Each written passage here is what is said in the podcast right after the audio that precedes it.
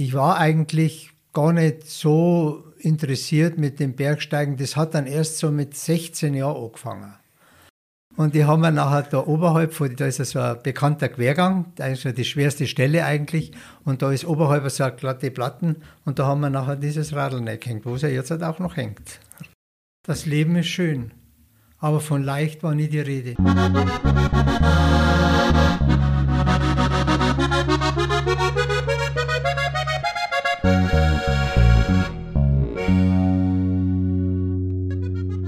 Servus, grüß die und hock die her zum Horgarten. Der Podcast aus Garmisch-Partenkirchen. In der heutigen Folge zu Gast ist Hubert Hillmeier. Hubert ist nach meiner Wahrnehmung, und er hört es, glaube ich, nicht ganz so gerne, eine Legende des alpinen Berg- und Klettersports. Unzählige Erstbegehungen in den Alpen, Expeditionen auf den Nanga Parbat oder auf den Mount Everest, all die Dinge sind Hubert zuzuschreiben. Wir sprechen über die schönen Seiten des Bergsports und auch über die ja, tragischen Seiten. Hubert hat in seinem Leben einige schwere Schicksalsschläge hinnehmen müssen. So verlor er auf einer gemeinsamen Klettertour in Chamonix seine Tochter bei einem Felssturz. Seine Frau verunglückte schwer bei einer vermeintlich leichten Sportklettertour am Osterfelder Kopf. Durch all diese Niederschläge hat Huber trotzdem seine Lebensfreude und vor allem seine Freude am Alpinismus nicht verloren. Freut euch auf ein spannendes, interessantes und abwechslungsreiches Gespräch mit einem ganz tollen Menschen, der mit 79 Jahren immer noch Skitour geht und sich blöderweise kurz vor unserem Gespräch die Achillessehne gerissen hat. So, und jetzt habe ich genug erzählt und wünsche euch viel Spaß beim Zuhören. Jetzt, liebe Leideln, sagt er, horch's gut zu, sagt er, Neuigkeiten, sagt er, gibt's grad nur, sagt er, was die Leute reden, sagt er, und was deren, sagt er, kind's beim Horgarten hören. Der heutige Gast im Horgarten hat schon mehr Gipfel von oben gesehen, als mir überhaupt namentlich einfallen. Er ist ein Alpinist durch und durch, der den Bergsport nicht nur in Garmisch-Partenkirchen im Werdenfelser Land, sondern über die Grenzen hinaus maßgeblich mit entwickelt und geprägt hat. Ich freue mich auf unseren heutigen gemeinsamen Horgarten. Herzlich willkommen, Hubert Hillmeier. Danke. Mai Hubert, ähm, jetzt war das eine etwas längere Vorbereitung, ähm, bis wir es geschafft haben, uns mal zusammenzusetzen. Wir hatten ja letztes Jahr im Oktober, glaube ich, eine drei Stunden dauernde Vorbesprechung, um dein mannigfaltiges Leben irgendwie mal zusammenzubringen. Ähm, du bist bei mir heute zu Gast ähm, und bist leicht verletzt beim Skitourengehen, hast du dir. Richtig, Achillessehne gerissen. Achillessehne gerissen. Ganz toll. Äh, dürfen unsere Zuhörer wissen, wie, wie alt du bist? 79. Mit 79 Jahren. Also der ganze, das ganze Thema Bergsport lässt dich auch im, jetzt im Alter nicht ähm, rasten, sondern eher ja, ja. rausgehen und mhm. den Sport betreiben. Ja, ja. Wir waren da auf der Steinkarspitze und beim Abfahren ist meine Partnerin, die hat noch nicht so gut Skifahren können, da bin ich ihr vorgefahren und äh, die Steinkarspitze ist, war eben für uns wichtig, jetzt weil da vor genau vor einem Jahr mein Sohn oben gestorben ist. Der war da oben, ist nur ein Stück runtergefahren mit seinem Hund und hockt sich hin und stirbt. Und das war natürlich eine Riesenaktion und äh, er ist dann, Gott sei Dank ist dann mein, mein anderer Sohn, der Christian, nur aufgestiegen, weil die anderen, da war ja Bergwacht auch aktiviert, und gefunden hat man, ich habe erst um, Schätzung, um 10 Uhr abends die Bergwacht alarmiert, ah, okay. weil der Sohn abgegangen ist. Und dann ist das natürlich alles ins Laufen gekommen und es hat natürlich einiges gedauert. Gefunden hat man ihn dann um halb eins in der Nacht, aber da war dann nichts zu machen. Und wichtig war eben, der Sohn hat eine Docke gehabt. Und die Docke war bei ihm. Die Ah, hat okay. da Wache gehalten. Und der Sohn hat dann, Gott sei Dank, ich wüsste nicht, wie die Bergwacht es hätte machen sollen, den Hund da runterzukriegen. Und der Christian hat ja den Hund gut gekannt und hat noch einen Freund dabei gehabt. Und dann haben sie die Docke schon langsam da runterleiten können, dass wir mit heim nicht mehr können. Ah, okay, hat die Docker auf, auf ähm, ihr Herrchen aufpasst. Ja, ehrlich, ja, ja, ganz, die, die wäre da auch gestorben wahrscheinlich oben, weil die Nacht war ja schlecht, es hat ja auch geschnien. Ah, okay. Zwischenzeitlich war es sehr kalt. Und äh, ja, und darum waren wir auf der Steinkarspitz und haben uns das einmal angeschaut, den Felsen, an dem er gelernt ist. Ah, okay. Und beim Runterfahren fahre ich davor und plötzlich tauche ich da in so ein Loch rein mit den Ski und mir haut's nach vorn und Bindung geht nicht auf, die linke, die rechte ist aufgegangen, die linke ist nicht aufgegangen und dann habe ich schon gemerkt, auch wieder fällt mehr. Gut, ich habe dann noch versucht, wir sind ja noch, wir haben es ja noch geschafft, dass wir runterfahren wenigstens zum Auto und habe dann noch heimfahren müssen. Da haben wir natürlich da noch diesen mega Stau gehabt, der jetzt wieder mal war vor zwei Wochen. Ja, ja. Und mit Kupplung treten war ein bisschen schwierig. Boah, mit, mit der Ferse ist immer ganz gut gegangen. Wahnsinn, du bist leidens, leidensfähig, was also das dann betrifft. dass man da schaut, dass man nur das Beste draus macht. Aber gut, jetzt muss ich halt schauen, dass, dass das auch zusammenheilt und bin ja gespannt, ob das auch klappt da. Entschuldige, darum muss ich den Fuß jetzt ein bisschen strecken. Alles gut, wenn, wenn irgendwas ist mit, mit dem Hack, sagst Bescheid, Ja, ja, gell, dann können ich schon wir irgendwie das, Das uns, schon, so. uns umsetzen. habe jetzt einen Schuh und mit Einlege, jetzt hoffen wir auch, dass das so zusammenwächst. Ein paar Stränge müssen, glaube ich, noch da sein, so wie der Doktor gesagt hat, da schauen wir mal. Da wünsche ich dir jetzt schon mal Ja. gute Besserung, auf dass du relativ bald wieder auf, die, auf den Bergen umeinander rosen kannst. Ja, ja, das wird schon. Ja, jetzt lass uns mal ein paar Jahrzehnte zurück. Ähm, also du bist in Garmisch-Partenkirchen äh, geboren und groß Geboren, geworden, ja. aufgewachsen und da schon von, vom Elternhaus, von Kindesbein Ja, an. ein bisschen, also ein bisschen vor vom Vater, ich habe mit dem Vater mal die, der hat so Alpenvereinsführungen gemacht.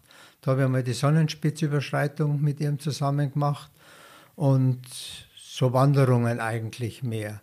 Und ich war eigentlich gar nicht so interessiert mit dem Bergsteigen. Das hat dann erst so mit 16 Jahren angefangen. Da ist dann mein Bruder, der ist dann schon ein bisschen geklettert. Und dann hat er plötzlich einmal gesagt, komm, be bewege mal den Arsch auch.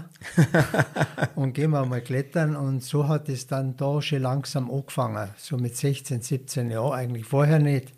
Also, und dann war es schon so, dass eben da mit Freund eigentlich von meinem Bruder war ich dann ein bisschen unterwegs und die haben mich dann einmal eingeladen, ja, wir wollen da die Schleierkante machen in die Dolomiten und magst nicht mitgehen. Dann habe ich gesagt, ja, hinten nach, kein Problem für mich.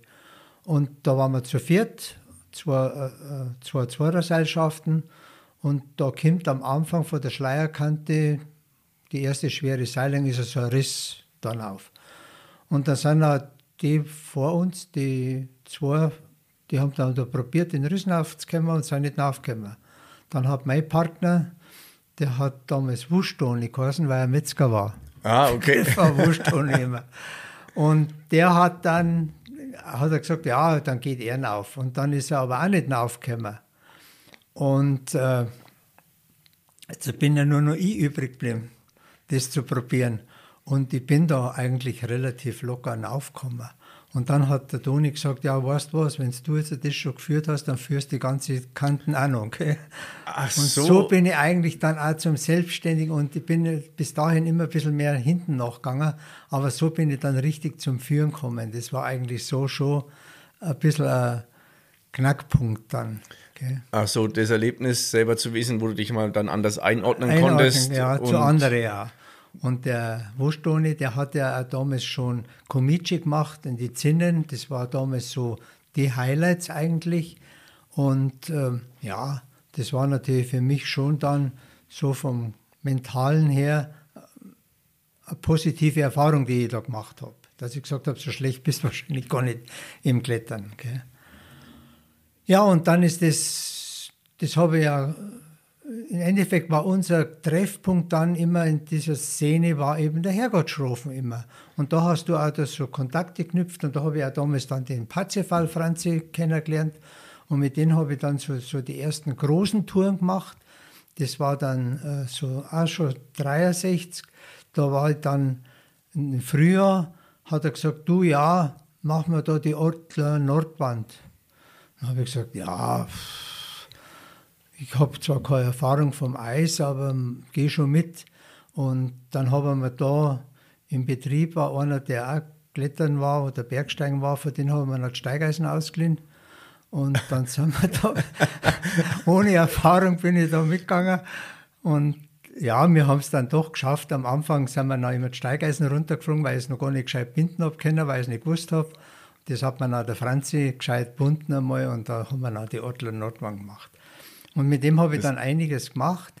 Aber er hat dann auch gesagt, du, du bist eigentlich so gut, du musst noch mal andere Partner suchen, die stärker sind wie ich. Und so hat sich das dann nach und nach für mich dann entwickelt. Und das war, also du hast gerade Herrgottschrofen erwähnt, um auch mal den, den Zuhörern das ungefähr zu erklären. Der Herrgottschrofen ist in Richtung Greinau an der Leusach unten. An der ja. Leusach direkt. Ein nach der Brücke. und es ist ein relativ bekannter äh, Kletterfels. Und ähm, du hast es vorhin mir so erklärt, also der Her Herrgottschrofen war für euch das, was jetzt die Kletter- und Boulderhallen sind. Genau. Das war der Treffpunkt war und da habt ihr euch fit gehalten. Ja Touren gegeben, gibt ja. ja Touren, gesicherte Touren. Und, aber meistens sind wir unten die Quergänge klettert. Also das war eigentlich immer, da hast du kein Seil braucht und warst an niemanden gebunden, ja, ja. dass du unten die Quergänge klettern hast können. Das war eigentlich unter Abseilen und da hast du so diese Grundelemente auch dann kennengelernt. Gell. Außer das Steigeisen binden. das doch nicht, aber.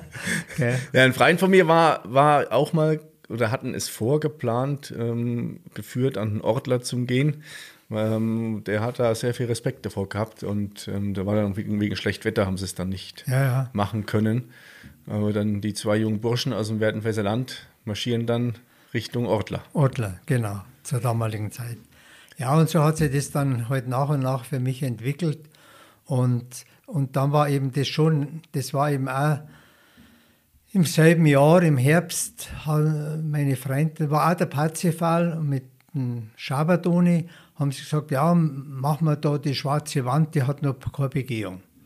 Und ja gut, machen wir da schwarze Wand, dann sind wir da aufgegangen und haben gesagt, ja, mach du mal gleich da die erste Seiling. Und ich bin dann da vorgestiegen und habe aber in dem Sinn für sowas überhaupt keine Erfahrung gehabt.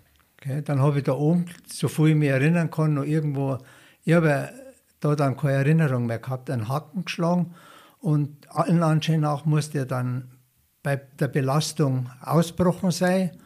Und dann bin ich ja da 35 Meter runtergefallen, aufs Bandel aufgefallen und dann nochmal 35 Meter weiter runtergefallen. Also es war so ein 70 Meter Sturz. Boah, heftig. Ohne Helm. Helm, weil Helm haben wir damals teilweise noch gar nicht gehabt. Und äh, habe dann schon eine Rückenverletzung gehabt, aber das ist eigentlich dann relativ gut gegangen. Ich habe aber vom Sturz selber überhaupt keine Erinnerung. Okay. Was das dann, bin dann eigentlich, war es erst wieder im Krankenhaus, im Gammel, alten Garmischer Krankenhaus. Und da weiß ich dann noch, was mir vor dem Sturz so, so übrig geblieben ist, dass dann die Tante gekommen ist und gesagt hat, okay Hubert, mit den Schmarrn hörst, da wird's auf. da war der Wunschvater des das Gedankens. Das war der gell? Wunsch des Vaters, ja, ja. Und ich bin ja dann bereits, es war ja dann, der, es war ja im äh, Oktober und Ende November war ich schon wieder im Gimpel drüben beim Klettern dann. Also, also sechs, acht Wochen später, später war, gleich war wieder ich raus. schon wieder raus und zum Klettern gegangen.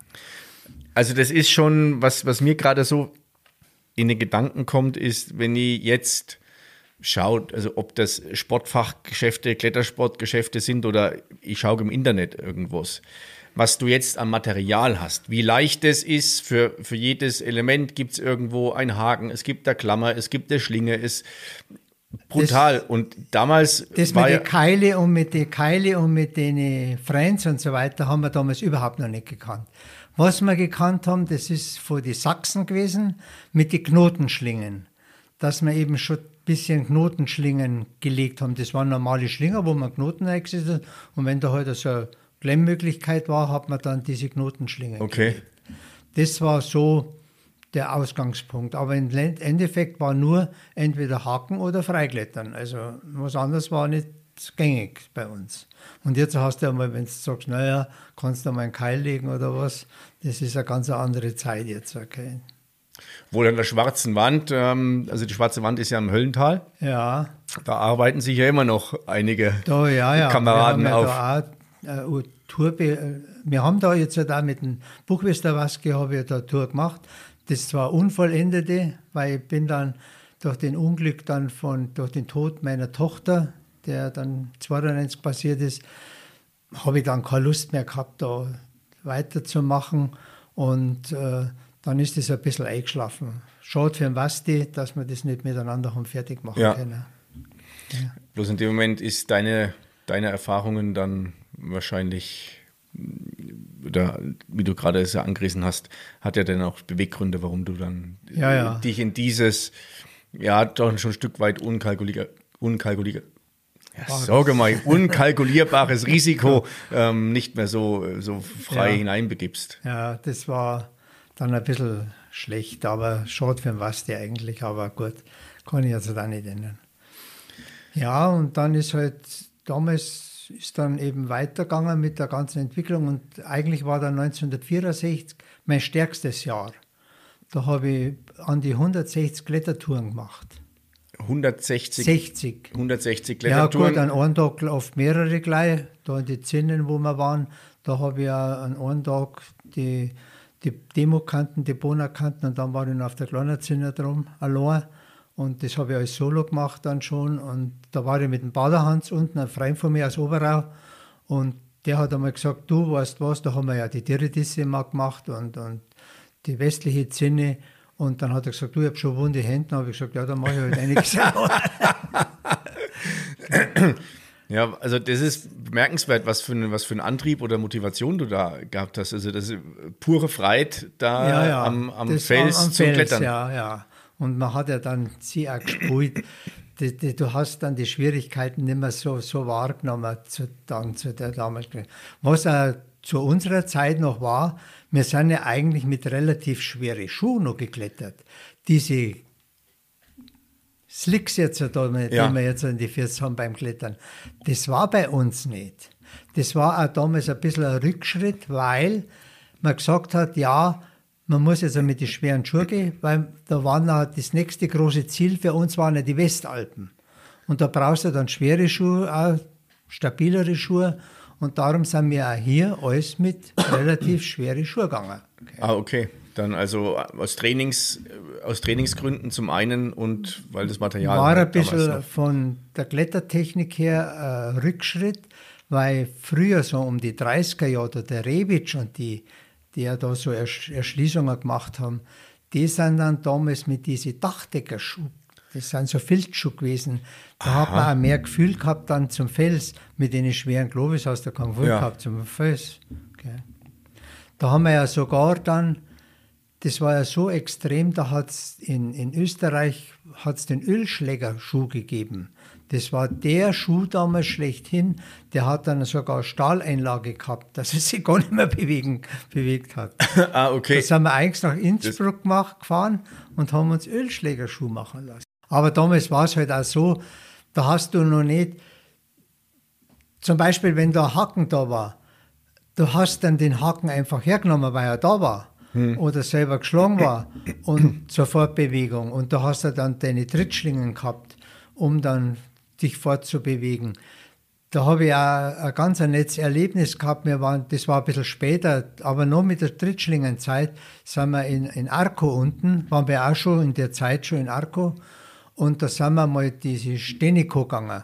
Und da kann ich mich erinnern, da mit den Trittschlingen, da warst du immer froh, wenn du irgendwo den nächsten Haken da wickelt hast. Und dann, wie wir nachher in diese Sportkletterszene einmal gekommen sind, das war ja dann bei uns erst mit die, mit nach 40 Jahren, nach, da waren wir schon 40 Jahre alt. Ach, okay. Dann habe ich zu meiner Frau gesagt, du jetzt probieren, gehen wir mal noch mit diese Stenico, weil mich das interessieren, weil wir haben uns dann aufgewirkt wie noch was. Du, da sind wir frei aufgelegen, haben wir gesagt, ja, das ist eine andere Zeit, eine andere Welt. Das kann man sich nicht so vorstellen. Okay? Ja, wer so lange wie du ja am, am Berg unterwegs ist, hat ja unwahrscheinlich viele Entwicklungen auch dann mit erlebt, durchlebt oder auch, Ja, ja. du bist ja auch dann zum Teil auch in den Genuss der, ja, ja, der haben ja Weiterentwicklung da, gekommen. Ja, ja, wir haben ja da immer gesehen, ja, oder wenn ich es jetzt so bewerten darf, wir haben ja immer drei oder drei Stufen gemacht. Zuerst immer alles mit Trittschlinge und Haken. Und dann haben wir schon einmal mitgekriegt, dass man eigentlich die Trittschlinge nicht unbedingt braucht, aber wir haben immer nur die Haken hergenommen.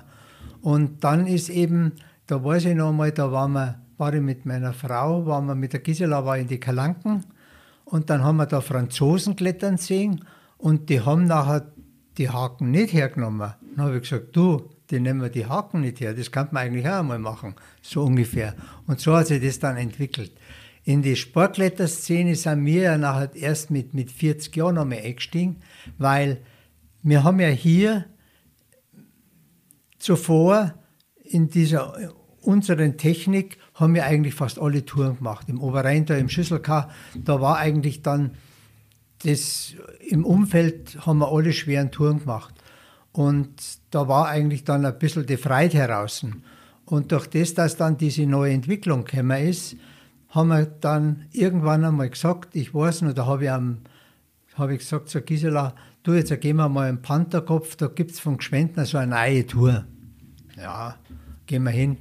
Ich habe solche Unterarm gehabt. Das hat weh da. Ich bin da gerade noch mit letzten Hemd immer aufgekommen. Dann habe ich gesagt, jetzt haben wir zwei Möglichkeiten. Entweder wir hören jetzt auf, weil es tut keinen Sinn so, oder wir fangen wieder trainieren an und dann schauen wir mal, wo wir bleiben. Lass mich raten, gemacht. lass ne? mich raten, was ihr gemacht habt. Ihr habt trainieren Wir haben dann angefangen. trainiert und haben dann unheimlich viel wunderbare Touren gemacht. Bayerischer Traum, alles Rotpunkt auch.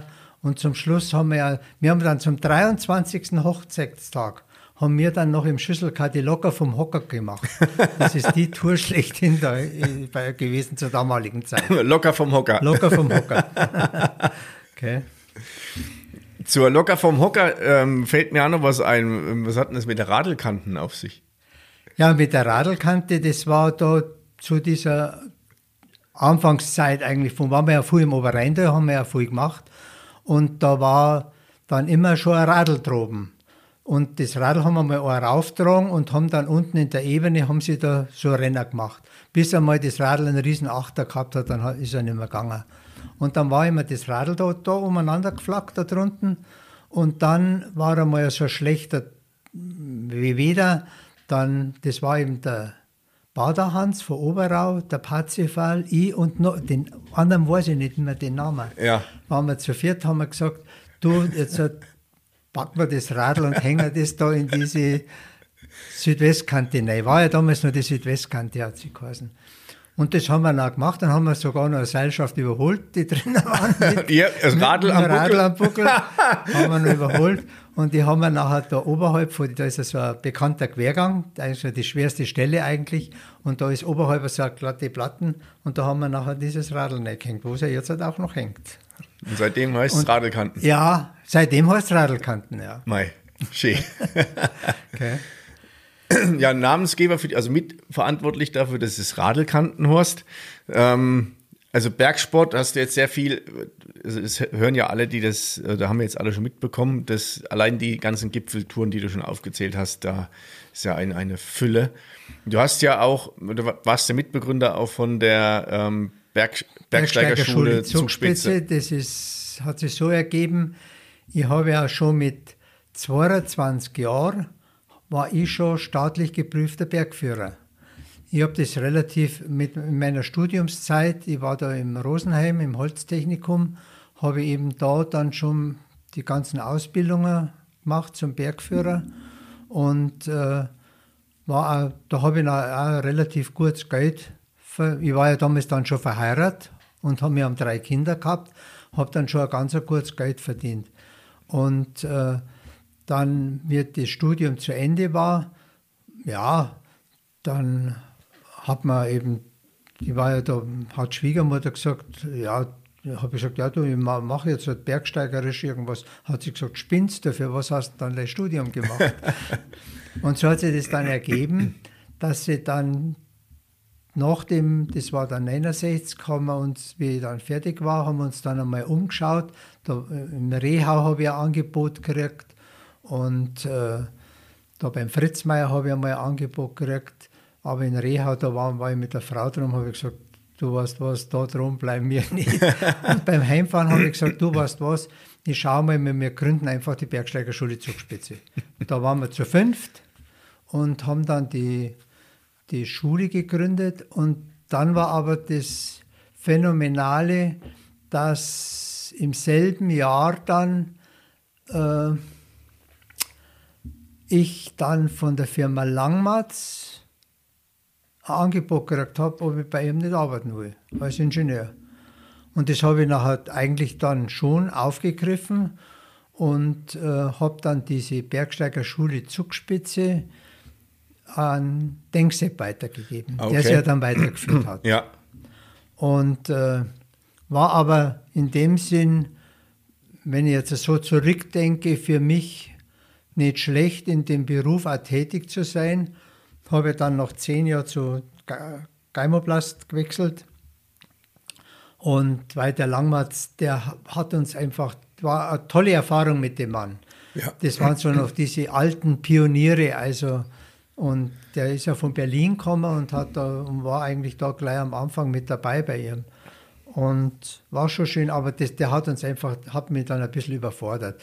Da bist du in der Früh um 8 Uhr bist du dann ausgefahren, abends um halb sieben sagt er, ja Hilmeier, kommen wir so mal rauf, jetzt müssen wir eine Besprechung machen. Und also das war dann eigentlich ein bisschen überfordert. Ja, ja. Und dann habe ich eben dann dadurch die Notnagel gezogen, habe ich gesagt, das geht so nicht weiter. Und bin dann, habe aber dann gleich, es war aber so, dass eigentlich einer auf mich zugegangen ist und hat gesagt, du, die Geimoplast suchen auch einen Produktionsleiter und dann habe ich gesagt, ja, du, das mache ich, das ist noch näher, da kann ich noch besser mit dem Radl fahren als im. Ja, und hast dann noch dann... Haben wir dann mehr Freizeiten gehabt und das war dann schon in Ordnung. Okay. Also das, das kommt ja gerade mir so in den Gedanken, wie du das alles unter einen Hut gebracht hast. Deine, dein Job, der notwendig war, ja. ähm, um ja, Geld zu verdienen und zugleich deine Interessen, dein, deine Passion für den Bergsport, was ja nicht weniger wurde, das wurde ja immer mehr. Das ist dann mehr worden, weil, weil ich habe halt eben dann eben am Wochenende viel Freizeit gehabt und da haben wir halt dann die ganzen Touren gemacht und viel am Wochenende mehr. Und dann ist es ja dann so gekommen, dann ist es das, hat er das einmal mit den Expeditionen angefangen. Da sind wir ja dann, das war dann 75, war dann die erste Expedition zum Nanga Parbat, wo man da eingeladen war vom Herlinghofer. Das waren ja diese Herlinghofer-Expeditionen. Und äh, ja, da war ich aber auch, muss ich sagen, viel zu unerfahren. Und da hat dann damals 75, da war ich dann ich glaube, über zehn Tage habe ich dann oben einmal ausgekarrt, so fast auf 7000 Meter und habe dann das aber eigentlich nicht mitgekriegt, dass da der Körper dann einfach abbaut. Ich habe immer auf Partner gewartet, dass von unten auch nachkommen, weil allein war ich einfach überfordert, ja. das allein dann zum Gipfel zu machen. Und da ist aber dann nichts nachgekommen und das war eigentlich für mich dann ein bisschen ein Problem. Und, aber gut, im Nachhinein war eine super Erfahrung. Und dann 78 war ja dann nochmal mit dem Karl am Everest. Ah, okay. Ich habe aber da äh, die schlechte Erfahrung gemacht vorher, weil eben 75 er da immer so versucht hat, äh, uns zu manipulieren oder sagen, na, das darfst du oder das darfst du nicht. Und das war eigentlich dann nicht so der Hit. Und ich wollte eigentlich da beim Everest nicht mitfahren wegen Karl. Und dann war aber da die Situation, wir haben in Chamonix schon von vorher den Pierre Massot gekannt. Und der Pierre Massot war ja französischer Bergsteiger, ganz ein bekannter. Mhm. Und äh, da haben wir immer früher schon ähm, den sein Grundstück zelten können. Das war so, dass sie einmal mit meinem Schwager war ich und der Gisela waren wir da unten und mit dem Schwager bin ich dann da im Waldgapfeiler eingestiegen, ist aber dann schlecht wieder geworden. Und da haben wir die Gisela einfach abgestellt da. da kriegst du Zeit und da bleibst du da. Und in der Nacht scheint dann der Masozug gekommen zu sein. Und die haben dann die Gisela gleich mit eingeladen, die sind dann nach Aschantier zum Essen gefahren und so weiter. Und wir sind dann, und da habe ich eben dann den ersten Kontakt eigentlich zu, zum Maso gehabt. Die haben wir vorher gar nicht gekannt. Ah, okay. Und da, äh, das war dann 77, war ich mit der Gisela, waren wir auch irgendwo klettern und da habe ich gesagt, du fahren wir mal über Chamonix, da schlafen wir noch mit beim Pierre droben und so weiter. Und dann war der Pierre auch da. Und wir unterhalten uns dann so und dann sagt er, ja, er hat einen Plan da mit Everest und so. Dann habe ich gesagt, ja, du, ich hätte da schon auch eine Einladung gekriegt vom Karl, aber ich mag eigentlich nicht unbedingt. Dann hat er gesagt, du weißt was, schau mal, vielleicht klappt's. Wir könnten ja deutsch-französische Seilschaft machen. Und so ist es dann gekommen. Dann habe ich einen Karl angerufen und gesagt, du Karl, ich fahre doch mit. Und so ist es dann gekommen. Und das war eigentlich für mich, obwohl für die anderen Expeditionsteilnehmer, weil das ja so eine gemischte französische, deutsche Expedition war, war das natürlich ein bisschen, ja, die waren dann ein bisschen frustriert, glaube ich, weil letztendlich mit der Freundschaft zum Pierre war ich immer in vorderster Front tätig. Okay? Ah, okay. Und bei den anderen hat er schon, das waren schon ein bisschen gefrustet, glaube ich, durch das. Und das war ja dann äh, wo ich dann eigentlich ja noch, noch eine schlechte Nachrede gekriegt habe, war dann, wie es dann Richtung Gipfel gegangen ist an dem Tag, war ja der Pierre auch mit am Zelt und wir brechen dann in der Früh, war ja dann, es war ja so, wie mir da zum Südkohl gegangen ist, war ja Chaos schlechthin. Da war ein Sturm, alle Zelte waren kaputt, dann haben wir erst einmal die Zelte richten müssen. Ah, beziehungsweise das habe ich hauptsächlich gemacht, weil der Pierre hat nur einen Sherpa immer dabei gehabt. Und mit den Sherpa habe ich, haben wir dann versucht, diese Gelte zu richten. Und äh, ja, und am nächsten Tag war es plötzlich um 5 Uhr in der Früh windstill. Dann schaust du, nein, schönstes Wetter und gut, dann musst du erst einmal, wir haben gar nicht geplant, zum Gipfel zu gehen an dem Tag. Ja, dann habe ich hab ich mal gekocht oder Tee gemacht, dass man mal Getränke, was der braucht und so weiter. Und dann sind wir aufgebrochen und wir sind ja erst dann ich schätze um 10 bin ich da mit dem Peer dann äh, der, der, die anderen Deutschen, das war eben der Engelhans und der Maxep, die waren dann schon weg. Und ich bin dann mit dem Peer, bin ich unten aufgebrochen. Dann na, nach 200, 300 Meter schreit der Bär, Hubert, Hubert, Hubert hat er immer gesagt, Hubert, komm mal, ich krieg keinen Sauerstoff. Dann gehe ich zu mir hin und sage, du weißt was, die Flaschen ist leer, tut mir leid. Und dann hat er gesagt, ja, er geht zurück. Und da war er, er war ja nicht allein, da war, er hat einen Shepard dabei gehabt. Und damals war auch bei ihm noch der Teamberger Kurt. Sagt er das? Teamberger? Na, sagt war auch ein, der lebt ja noch, war der mit, der war am Broad Peak, der war, hat ja 8000 als Erstbegehung auch gehabt. Noch. Mhm. Teamberger Kurt lebt jetzt halt in, in, in Italien und der war eben dabei. Dann habe ich gesagt, du gehst hier runter und bei dem Wetter und droben sind meine Freund, ich gehe Richtung Gipfel. Ja. Und war eigentlich dann auch wieder ein Glück, dass ich das so entschieden habe, weil äh, die waren natürlich vor mir. Ich hab dann, und der Engelhans ist ohne Sauerstoff gegangen. Ich habe eben zwei Flaschen gehabt und der Maxep hat gesagt, na, mit zwei Flaschen, das reicht nicht, er nimmt drei Flaschen. Habe ich gesagt, du weißt was, wenn ich drei Flaschen da habe, dann gehe ich, geh ich nicht mehr weit. Und äh, dann komme ich eben dann auf und äh, steht, hockt da, ein Engelhans habe ich dann überholt, weil der ohne Sauerstoff gegangen bin. Mit meinen zwei Flaschen bin ich immer ganz gut zurechtgekommen. Sobald ich einmal Pause gemacht habe, habe ich sofort Ventil wieder zudreht, sodass ich eben da normal atmet geatmet habe. Ja, und dann sagt, äh, steht da der Max da von Hillary Stepp und sagt, ja, pff, jetzt, wir haben nicht einmal ein Seil dabei, wir haben nichts dabei. Und der Hillary Stepp war relativ stark äh, überwächtet auch und hat er gesagt, das tut keinen Sinn. Habe ich gesagt, ja, ich habe ein Seil dabei. Und das Interessante ist, ich weiß nicht mehr, warum ich alles, das ganze Equipment dabei gehabt habe. Ich habe Seil dabei gehabt, habe lange Firnanker dabei gehabt, habe das eigentlich alles dabei gehabt, um das zu versichern. Warum, weiß ich nicht. Ich denke, dass das der Diemkeberger Kurt gesagt hat, du, ihr müsst ein Seil mitnehmen. Ah, okay. Also anders kann es bei von mir allein, glaube ich, war das nicht gekommen. Wahrscheinlich hat mir das der Diemberger Kurt gesagt. Und so habe ich dann, bin ich nach den, habe ich den Hillary Stepp da, bin ich vorgestiegen dann. Ja. Und habe dann gleich oben einmal die ganzen, das Seil dann für einen Abstieg verankert, dass man wenigstens so wie, wie ein Klettersteig dann Ja, ja. das haben kann, handeln kann.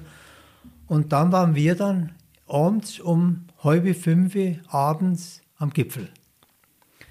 Der Sepp ist dann relativ früh abgestiegen, hat er gesagt, ah, ihm geht's nicht so gut, er, er geht gleich runter. Und der Hans hat gesagt, nein, ich habe gesagt, du, jetzt erwarten wir noch einen Sonnenuntergang da oben ab. Wenn wir schon da sind und haben einen Sonnenuntergang dann abgewartet, das war ja toll. Und dann sagt der Hans, ja, du weißt was, der wir halt herum gleich überkehren. Dann habe ich gesagt, Hans, na, das machen wir nicht. Weißt du warum? Weil ich weiß, mit dem Schlafen, wenn es dann einnickst, da bricht der, der Kreislauf zusammen. Und das ist tödlich. Da gibt es ja viele Sachen, dass da auch dann sterben in der Nacht, weil eben der Kreislauf dann zusammenbricht. Und das ist ja, Mount Everest sind 800, 8848, ja, ja. genau. Und dann sind wir eben da runter und war eigentlich dann wieder ganz verreckt und ich habe dann einmal bei so einer Stelle, das war so auf 8600 Meter, habe ich auf den Hans gewartet und schaue da so runter und dann, ich habe ja gewusst, wo wir ungefähr rauf sind und dann ist da so eine Nebenrinne runtergegangen und dann sehe ich da unten einen immer links, rechts, links, ich sehe so, hast du schon Halluzinationen, was ist denn mit dir? Sage ich zum Hans, dann habe ich auf den Hans gewartet, habe ich gesagt, du schau mal da nach. Dann hat er gesagt, du weißt was, das kann nur der Max selbst sein, dass sich der verlaufen hat und da unten, wissen wir nicht, hat er gesagt, ja, haben wir gesagt, jetzt gehen wir da raus, wurscht. Irgendwie kommen wir schon wieder rüber zum Südkohl. Dann sind wir die Rinne runter und da war tatsächlich der Maxep da und hat schon gewisse Halluzinationen gehabt. Hat gesagt, ja, ist auch mein, mein, mein, mein da habe ich irgendwo äh, Flaschen noch deponiert und die suche und finde die nicht. Ja, dann habe ich, ja, dann haben wir uns geeinigt, habe ich gesagt, du Hans, ich, ich schaue also, dass ich in den Südkohl runtergehe und schau du, dass du mit dem Sepp schön langsam runterkommst und ich schaue, dass ich von unten Hilfe hole, dass die vielleicht jemand raufkommt, vielleicht schon Sherpas da, ich weiß es ja nicht, wie es da jetzt momentan ausschaut. Und dann kamen wir in den Südkohl runter und dann waren eben schon Sherpas da. Die haben unser Zelt blockiert, da haben die geschlafen drin. Dann habe ich gesagt, du, liebe Freunde, das ist einmal ist das unser Zelt. Und wenn wir da zurückkommen vom Everest, und äh, entweder baut selber Zelt oder schaut, dass woanders unterkommt. Aber ich habe zuerst gebeten, habe gesagt, kann nicht einer raufgehen und da oben sind all die Freiheiten Hilfe. War nicht machbar Okay. war nicht machbar, dass von den Sherpas einer geholfen hätte. Und dann habe ich einmal Tee gekocht, mir ist nichts anderes eingefallen. Und dann äh, kommt der Hans zu mir und sagt, du Hubert, da oben, 200 Meter da drum hockt der Sepp, der rührt sich nicht mehr, der macht keinen Mucks. Dann habe ich gesagt, du weißt was, ich habe jetzt einen Tee gekocht, ich habe mich wieder ganz gut erholt, ich gehe jetzt da noch mal hinauf und hole den Sepp raus. Und das habe ich auch gemacht, bin dann da noch mit 200 Metern in der Nacht aufgestiegen und dann habe ich den Sepp einmal Tee gegeben und bisschen Aufputschmittel und dann haben wir, habe ich ihn schon langsam runtergeführt in Südkohl wieder. Und das ist dann alles gut ausgegangen. Hat er, dann haben wir noch abends die ganze Zeit in seine Zähne massiert, weil die waren auch gut angefroren und so Ah. weiter. Okay. Ja, das, Das war, war Erlebnis Everest. Also es war schon toll damals, weil da war das noch nicht wie jetzt. Wir haben da alles selber erschließen müssen. Wir haben den Kumbu selber versichert. Wir haben alles selber, wir haben schon Sherpas gehabt, aber nur für Nachschub. Ja. Aber die Versicherungen, das haben wir alles selber gemacht.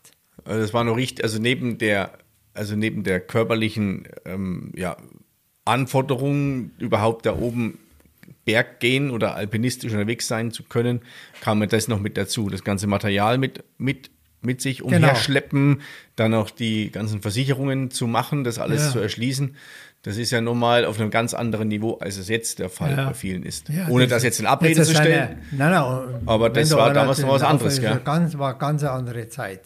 Also das war bei uns ganz anders. Also war nur ein Massel, muss ich sagen, weil es hat ja dann relativ, ähm, über eine, zwei, drei Jahre später hat er dann schon, da haben dann die Sherpas das übernommen, die haben ja dann einen Kumbo versichert und so weiter und verlangen jetzt ja Geld für das Versichern und Ja. so weiter.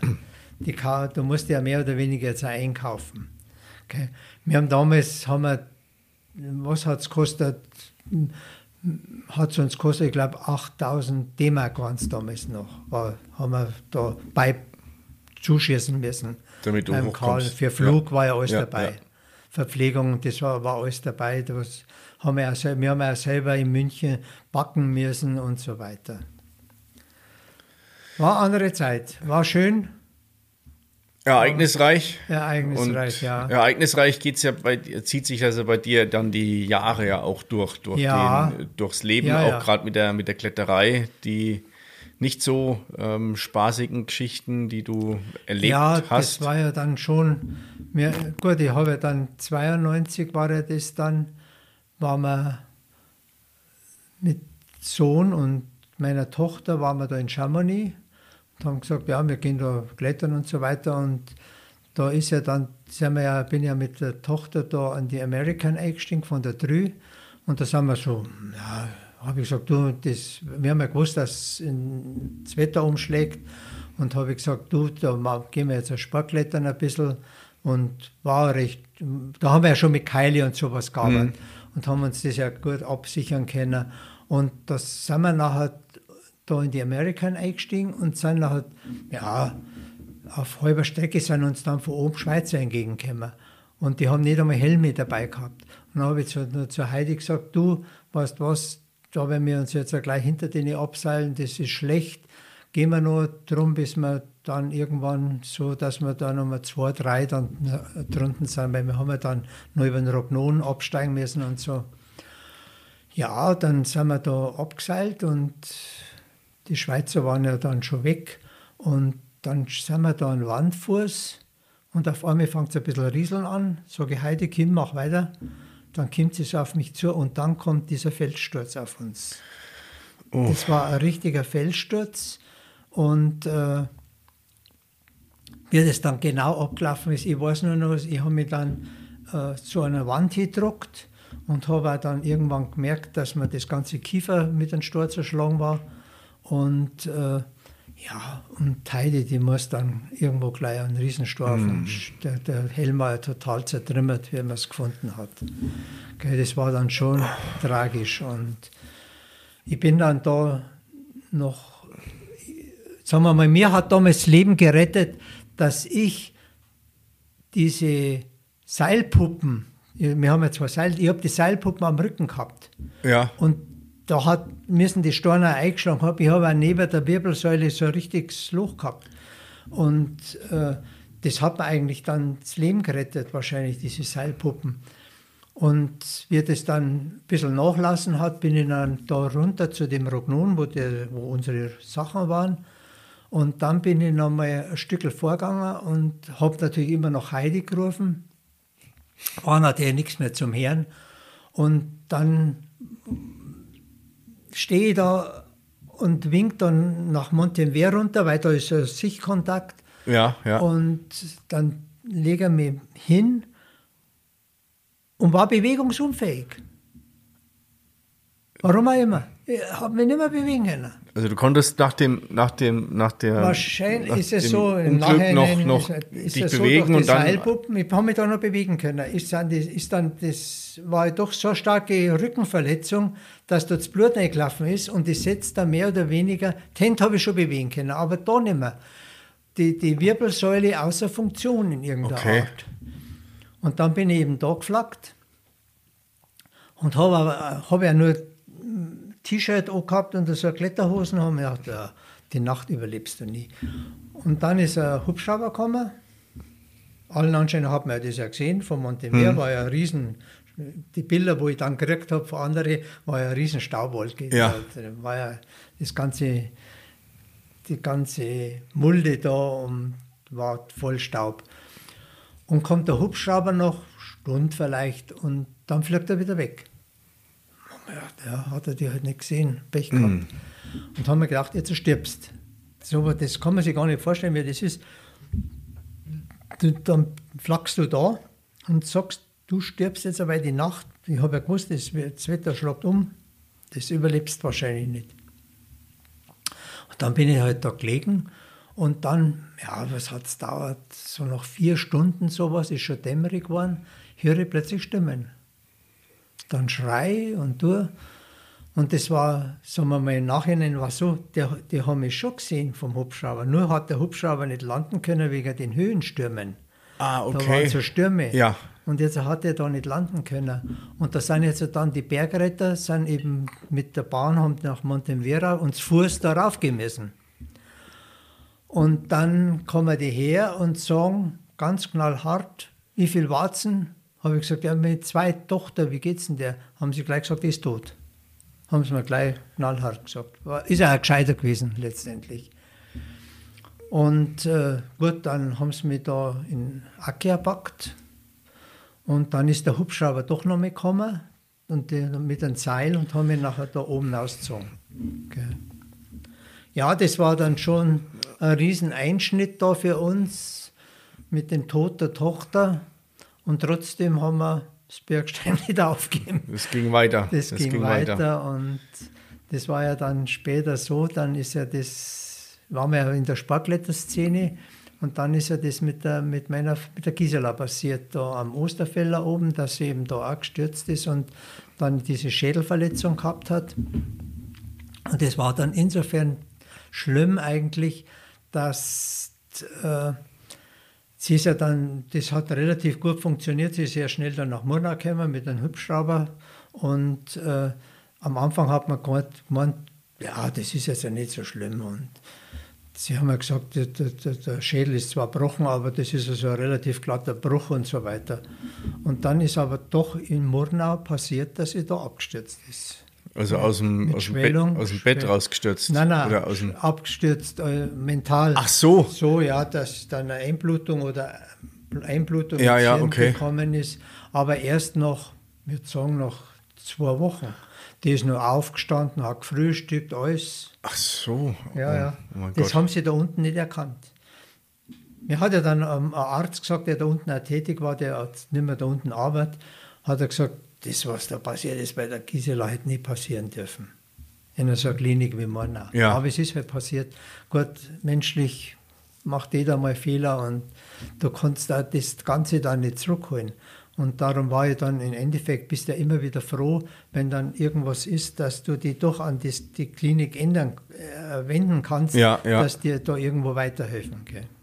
Und da muss ich da sagen, da war dann dieser Dr. Roberts, bei dem muss ich mich immer noch bedanken, weil der hat sich da, wenn ich da gekommen bin, hat sich der narrisch um mich angenommen, weil okay, der die ja. ganze Geschichte gewusst hat, wie das da unten abgelaufen ist. Okay.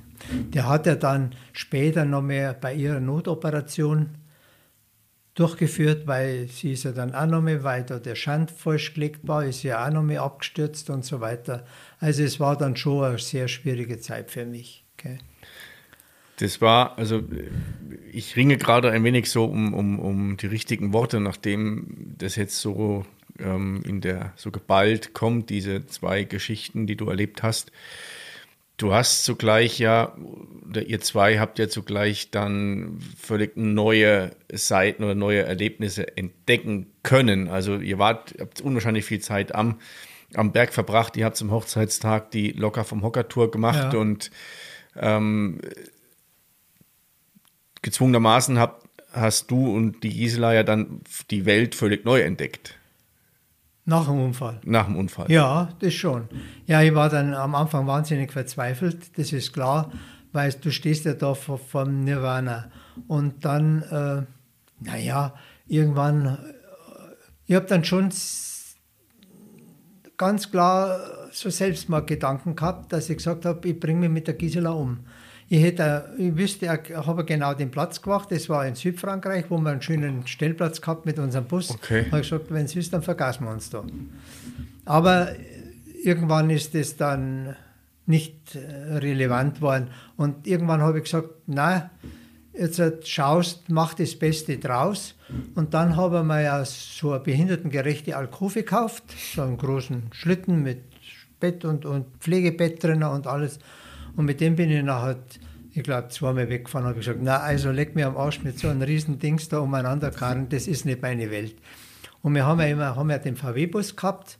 Und dann habe ich gesagt, du weißt was, habe ihm ja gesagt, nicht schwierig, den bauen wir jetzt so um, dass ich dich handeln kann und dann machen wir das, was wir uns eigentlich für die Rente vorgenommen haben, dass wir mal Europa kennenlernen wollen, Ja. weil wir waren ja nur an die Berge immer unterwegs. Ja, ja. Und dann habe ich den VW-Bus so hergerichtet, wir haben nachher, da habe ich hinten auch unsere Radl gehabt, da haben wir ja dann schon die Elektroradl gehabt, wo ich sie dann mit ihrer auch so fahren habe können, sie habe ich mit dem Rollstuhl hinten anhängen können. Und dann habe ich auch noch irgendwo in meiner Zeitschrift, habe ich so ein Pudel gesehen von einem Adventure und Elektrorollstuhl und habe ich gesagt, den brauche ich, den brauche ich unbedingt. den habe ich auch dann gekauft. Da haben wir irgendwo in Köln, haben wir da so einen Gebrauch, habe ich einen so einen Gebrauchten dann gekauft. Und weil der hat ja damals, neu hatte der, glaube ich, so an die 15.000 Euro gekostet. Wow. Und den habe ich ja dann für, ich glaube, so für 7.000, 8.000 Euro habe ich den gekriegt damals von dem. Und das war dann so ideal. Ich habe da alles so herrichten können, äh, dass ich mit ihrer da unterwegs sein habe können. Das Problem war dann immer, zuerst einmal, wo ich mir so Gedanken gemacht habe, ja, wir bringen sie eigentlich, sie hat nicht mithelfen können. Sie war zwar mental gut da, aber sie hat nicht irgendwie sich stützen oder was können. Haben wir gedacht, wir bringen die jetzt in den VW-Bus vernünftig in das Bett rein, dass sie da schlafen kann, weil da hast du ja diese Klappe drin, in- das ist ja der T3 und Ja. ja, dann habe ich, ist mir die, der Gedanke gekommen, jetzt habe ich dann so eine Schiene oben eingebaut mit so einem Griff von dem, dass man so, wo man vom Pflegebett Dieser- kennt, dieser diese dreieckige Griff, oder? Ja, Griffe. ja. Und über die Schiene, da habe ich es dann immer hingeguckt, dann hat sie Schiene, das habe ich, habe ich ihre Hand halt hoch da müssen. Und dann habe ich gesagt, und jetzt machen wir Schub und dann habe ich es hintergeschoben und dann ist sie schon gelegen. Und so, und so sind wir nachher eigentlich ganz Europa abgefahren. Wir waren in Island, wir waren in Finnland, sind wir aufgefahren bis nach Kirkenes, sind wir über Norwegen runtergefahren, wir waren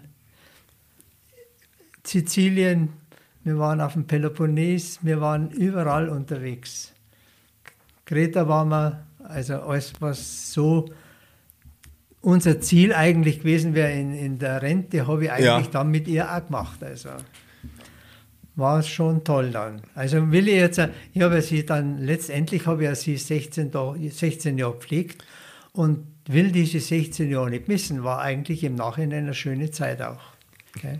Also ich finde es ähm, immer noch sehr bemerkenswert und ähm, wie, wie du, wie ihr in der Situation umgegangen seid und das Beste draus, draus gemacht habt. Und damit, ja, das, was du gerade sagst, die, die Erlebnisse, die Pläne von, für die Renten vorgezogen und dann noch gemeinsam so tolle Erinnerungen zu Ja. haben an Dinge, die, ja, die, dir, Ja, die dir oder euch keiner mehr nehmen im kann. Vorfeld immer wieder für, für neue Sachen offen. Zum Beispiel haben wir irgendwann einmal, ich weiß nicht, wie alt wir da waren, haben wir gesagt, du, jetzt fangen wir Snowboardfahren an. Dann sind wir mal Snowboard. Wir sind einmal lange Zeit, in der Zeit, so 75, wo die, wo die, sind wir mal viel Wildwasser gefahren auch.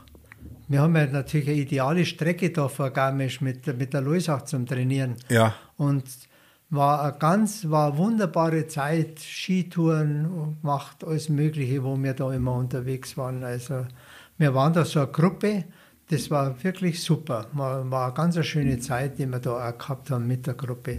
Und wie gesagt, immer wieder was Neues. Dann, ja, Inline haben wir noch auch mal Inline angeschafft, sind wir immer Inline gegangen. ja, alles halt so, was neu war. Ja, ich glaube, dass, also äh, diese, das, das trägst du in dir, also immer zum Schauen, was Neues machen oder einfach mal ausprobieren. Ja. Und ähm, das ist ja jetzt bei dir immer noch der Fall. Also das, äh, du, du bist physisch in der Konstitution, dass du immer noch jetzt ähm, rausgehst und bist Ja, ja. im Sommer wie im Winter unterwegs und Ja, ähm, schaust einfach, dass du, dich, Nein, nein, dass du unterwegs bist immer, und, und frisch bleibst. Ja, frisch, sagen wir mal jetzt mit dieser blöden Achillessehne da, den Riss, das ist natürlich schon, das weiß man immer so im Alter, weißt wenn du 79 Jahre bist, du, er weiß das auch von anderen, wenn sie mal eine größere Verletzung haben, dann kommt dieser Absturz. Hm. Irgendeiner Art. Und da habe ich schon ein bisschen Angst, will aber da schon nur dranbleiben, also ganz klar. Gell. Wenn, wenn du dem, dem, dem Hubert, der so zwischen 20 und 25 Jahre alt ist, irgendeinen Tipp geben könntest, könntest, was wäre das? Also, oder welchen Tipp würdest du dir selber nochmal geben? Ja, schon. Also, ich bin ja mit dem Bergsteigen schon groß geworden. Also, das Klettern ist schon eine ganz eine tolle Sache. Und jetzt auch mit den neuen äh, Erfahrungen, die ich da gemacht habe mit dem Sportklettern, ist es natürlich schon eine enorme Bereicherung, auch, die man jetzt da hat. Und ich war heute halt auch immer ein bisschen äh, Einzelgänger. Also ich war nie der Mannschaftssportler. Hm. Also und das Klettern kann einen schon viel Erfüllung geben und besonders jetzt mit den Schwierigkeitsgrade ist es schon eine gro große Herausforderung. Das ist wie auf der anderen Seite wie beim Golfen, der da ihre das Handicap. Handicap braucht und so tust du dich an diese Schwierigkeitsgrade ja, messen. Ja. Okay. Also es ist ja schon toll. Und darum, wenn es irgendwie geht, werde ich auch weiterhin zum Klettern gehen. Also wie auch immer, weil es ist einfach vom Bewegungsablauf und vom ganzen Erlebniswert ist es schon toll. Also gut, jetzt gehe ich natürlich schon lieber mal eine gut abgesicherte Tour. Das ist mir lieber wie irgendwas, wo es dann einen Flattermann kriegst. Du, Flattermann kriege ich glaube ich so. Das für mich herausforderndste, was ich bisher gemacht habe, war der Jubiläumsgrad. Ja. Ähm, wenn das mit der Achillessehne bei dir wieder funktioniert, dann gehen wir mal zusammen. Obwohl Wer weiß, ab wann ich den Flattermann kriege. Ich habe das Problem, ich habe ein anderes Problem. Äh, eigentlich spielt mein Herz nicht mehr gescheit mit. Okay. Ich habe jetzt bereits sechs Stands. Oh. Und ja, warum? Ich, es war so blöd. Ich habe eine Pulsuhr. Und dann ist eine Zeit gekommen, wo dann plötzlich der Puls gemeldet hat, du 45, 40. Denke mal, leg mir am Arsch, das kann ja nicht sein, ich bin ja unter Belastung. Ja. Und mit dem bin ich nachher äh, an, meine, an meinen Hausarzt, das war damals noch der Dr. Ludwig, bin ich rangegangen. Ja, hat er gesagt, machen mach wir mal ein Leistungs-EKG. Aber das hat er, haben wir auch gemacht, da sieht man nichts und, und äh, wird schon die Urspinner und so weiter. Aber ich habe nicht locker lassen und dann bin ich zu dem Fleckenstein gegangen und äh, der hat dann auch zuerst gesagt, ja, beschwer dich du nicht mit dem Alter, wenn es da ein bisschen nicht so gut geht und du zum Schnaufen kommst. Aber er hat dann gesagt, ja, machen wir heute halt einmal einen Herzkatheter. Und mhm. das hat er dann gemacht.